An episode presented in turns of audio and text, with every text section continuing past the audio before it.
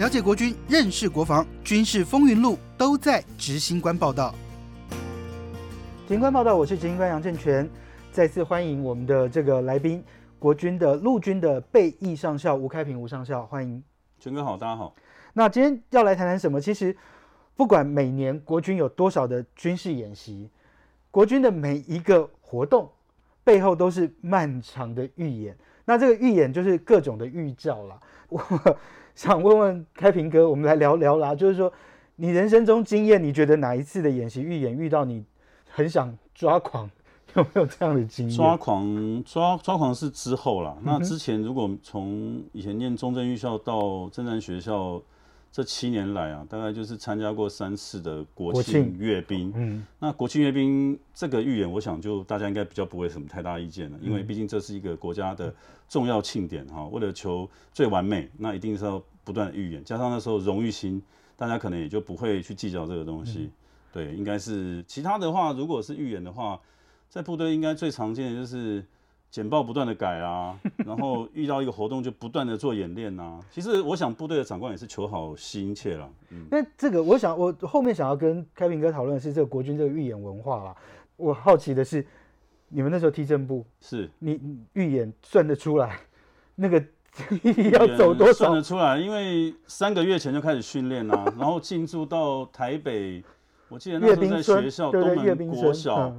那时候光预演应该十几次有，有白天有半夜的都有了，就那个只是上总统府的预演，对不对？对对对。那没有在总统府的预演，那个那个算不清了吧？嗯，是。那个有没有把你的脑子震坏？因为当时说要取消正步，是说踢正部会把脑子震坏。今天就是因为很怕震坏，所以我不敢来。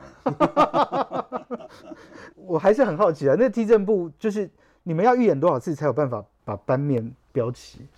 哦，这个训练三个多月，真的是需要很严格啦，很长时间的，大家有有默契这样子练，所以那个其实真的是不容易啊。嗯哼，对。你还记得你走在哪个位置吗？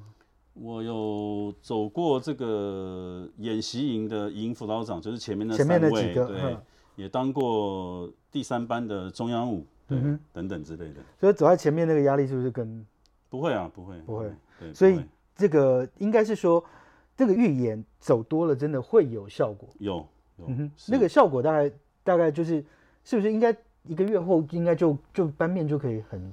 其实我这样讲哦，踢正步本身它当然没有什么太大的意义啊。踢正步这件事情 对我的人生对我的 没有帮其实没有任何的帮助，这个要实话讲。但是以军校的学生来训练，或是说以这样宣扬我们国军的战力啦，或者让。国人看到这整个很庄严的画面，我觉得它还是有它一定的意义的呃存在的。嗯哼，今天会找开平哥来谈哦，就是说其实这是我这几年在军中的观察，就是说如果我们以一场汉光演习来说，我们就讲实弹操演就好了。这个实弹操演很可能就是这个所有射击时序都排出来了，然后所有的演习剧本都排出来了，然后第一次上场面，第一次空操。跑完了之后，按照计划全部跑完了之后，兵全部都把位置都记很熟之后，预兆的长官一定会大改，这个大改的次数就会，接下来的发展就会是营旅长决定了怎么做，那营长决定之后旅长改，那旅长决定了之后，军团指挥官要改，那军团指挥官改完之后，副司令要改，副司令要改完之后，陆军司令要改，陆军司令要改完之后，就是总长要来看，因为部长、总统后面要来，总长要再改一遍，那。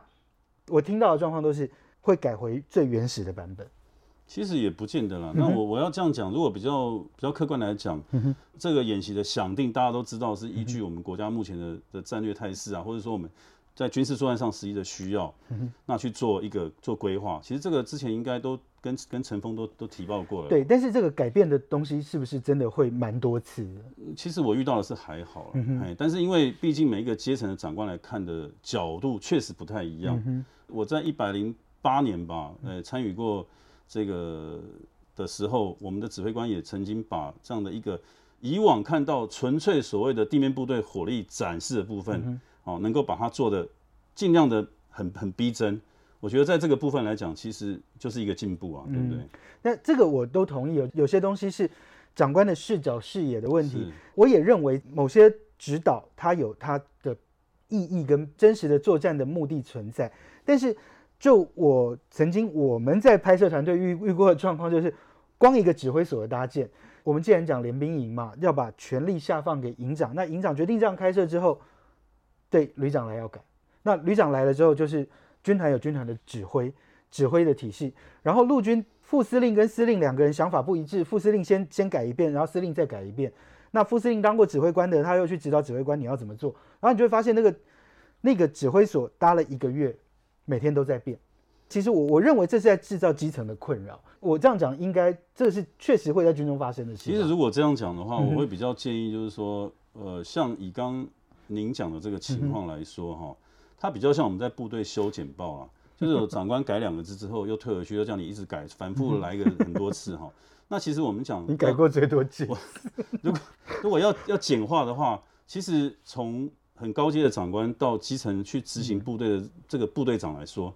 他们其实可以坐在一起，把这些事情做个讨论，嗯，把方向定好，就像那个那个简报嘛，你到底要什么东西，你讲清楚，那我们就一次改到你要的，不要来来回回来来回。我想这个这个文化其实是可以去改的啦。对，今天我想找你来，最想讲的就是这个，因为其实我们在跑这个军事新闻这么多年，我遇过一个在陆战队的状况，就是大家也知道，陆战队每次六天五夜最后就是天堂路嘛，那天堂路要爬之前，除了人要爬之外，全部要预演。那这个预演就是包含，就像说人要站什么位置，然后就是谁要第一个上，谁第二个上，然后教官要如何示范，然后哪边的教官要泼水什么，每个人要站什么定位，任何一个步伐都不能错，每一个人都有非常多的指导。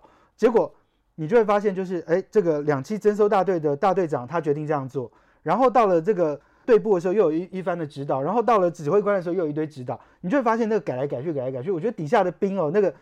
已经六天五夜，已经够累了啦。那个脑筋已经都记不清楚怎么样走位的情况下，你还要在他们这样改来改去、改来改去，弄到最后只会更乱。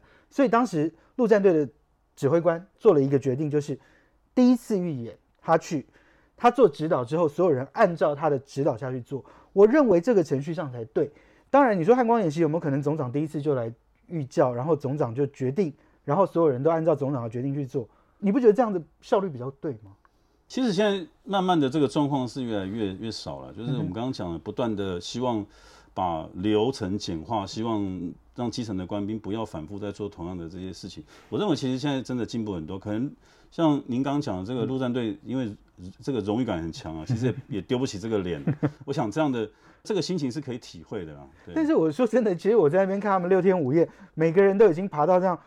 完全脑筋都没有办法记住任何东西，你要他们记得他在哪里，要走哪里，然后怎么样怎么样，然后你再改一遍，我觉得对那些人来讲真的会全乱，很容易全乱，从严从从难，从严从难，所以到最后一刻还要把大家搞得这样精神紧绷，就对。我就这样讲，国军的这个预演文化不是只有在这么大的演习，观众朋友不知道，我们要去拍摄，对很多部队来讲那个压力之大，那我们要去拍开平哥待过的单位。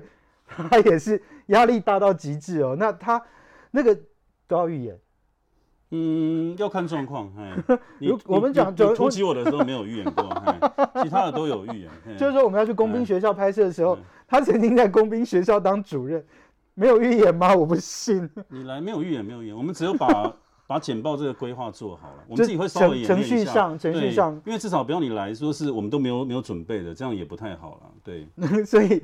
这个预演应该是说纸本作业比较多，呃，纸本作业比较多，对。但是 因为我讲说，如果您刚刚前面讲的有关于战演训的部分，其实这个是一个国家的火力展示，是军队训练的成果。我认为做重复演练的必要性是存在的。它呃，我觉得重复演练也是也是一种重复训练，这是让大家去熟悉一个实弹发射，或者是说在作战场景上面，它应该如何去做，让大家熟悉到当天可以表现出。最好的样子，可是我我我觉得最怕就是你战车从那边去不好，你战车要走那一边，然后要怎么样，完全就是会有很多长官在台上看，完全不顾现场是什么状况，就有很多这种奇奇怪怪的指导，你就会发现说啊那样不好看。就像说我曾经听过，真的亲耳听过，就是飞机飞过去之后，长官就讲一句我看不到啊，然后就要飞机往下飞，就是这个演习的时候我就就是听过。那其实，在大概二十年前的时候。某某位总统二十年前，某位总统去九鹏看飞弹射击，其实照理讲，目标区很远，我们都看不到。可是为了总统要来，你就会发现飞机飞在你面前，然后靶机就在你面前，没有为什么，就是要给总统看。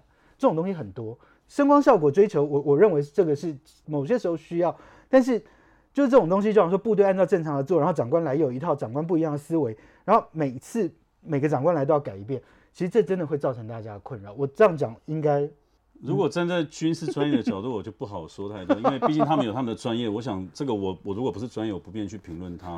那我刚刚讲的战演训的部分，确实需要重复的做演练，因为这个也涉及到跟安全有有关系。那另外来讲，就是说，毕竟军人他的。终极目标，他是要在战场上发挥必要的一个功能的情况下，战场上的情况下绝对是高压的，嗯，不可能是像平常在办公室喝咖啡一样这样的情况。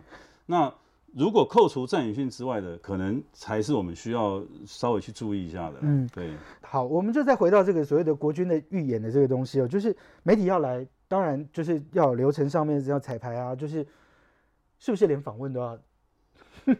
有些部队啦，这个真的是有些部队。连访问都要预言，这个可能也难以避免了。不过坦白讲，你像以中共跟美军来讲，我们去注意看他们在镜头上受访的人员，嗯，我相信绝对也是精挑细选过的啦。这个我相信。但是就我个人的经验，我曾经上航空母舰来说，我曾经有一次在上面就突发奇想，我就说：哎，你们船上这么多人，三三三千多人，我可不可以找到会讲中文的？他一广播来了二十几个，嗯，然后我发现了一个台湾人。然后我说我想访他，他们不用在那什么安全审核，这个人怎么样，就让让我访了。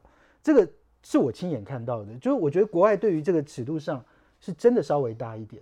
就像说我曾经在美军航空母舰上看到官兵就拿面包开始咬、开始吃、开始作业，然后我们要拍他，他也很大方；要访问他，他也很大方。在台湾杀，那应该都都会是个很大的问题。可是我我相信，就是说这个某些程度的预演是。某些程度的彩排啦，就低度的彩排，或者是说先了解一下媒体要做什么，然后大概先了解一下我们的布置、我们的人员走位，我觉得这可以理解。但是我曾经在采访遇过一个状况，就是早餐要预演，那这个就厉害了，这个真的很厉害。那那个早餐要预演的状况真的很厉害，就是我们跟着阿斌哥去到那个地方，然后就那个地方。我又啊，我又看那早餐，哎，有馒头，有稀饭，有什么有什么，我觉得好丰盛。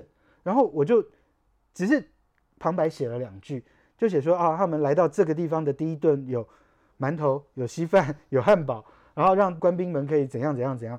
然后底下留言就是记者赶快来，记者赶快来，因为我们隔天开始吃喷。就是我就说不是叫你们不要安排吗？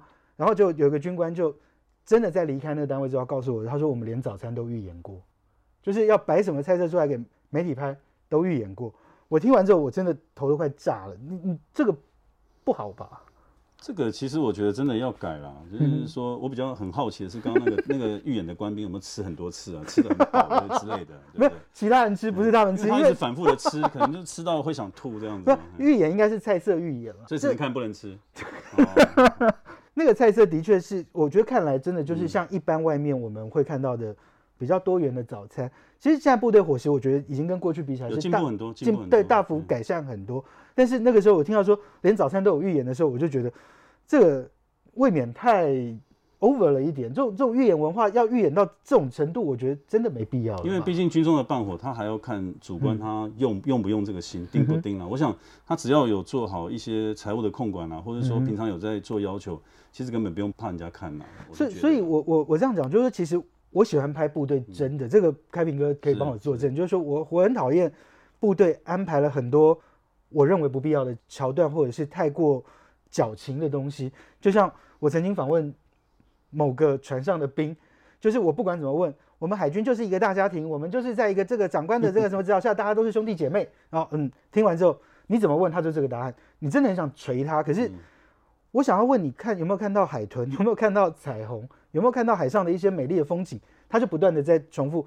后来我才知道说，哦，核定的稿子就这个，所以你就只能讲这个。所以他们已经预言很多次。他们有吃预演药啊，那个 预演药吃完就是会一直重复。这个这个这个文化真的需要去 去做改变。因为我我我以前一遇遇到一些像很多很多长官上来之后哈，希望说大家都照正常。嗯，我去看就看实况。嗯。可是，其实这样的一个预言文化，真的是已经在军中根深蒂固。对你，你这样讲，我就想到一件事情，就是说，总统如果要到营区，到底该不该油漆这件事情？嗯，这个，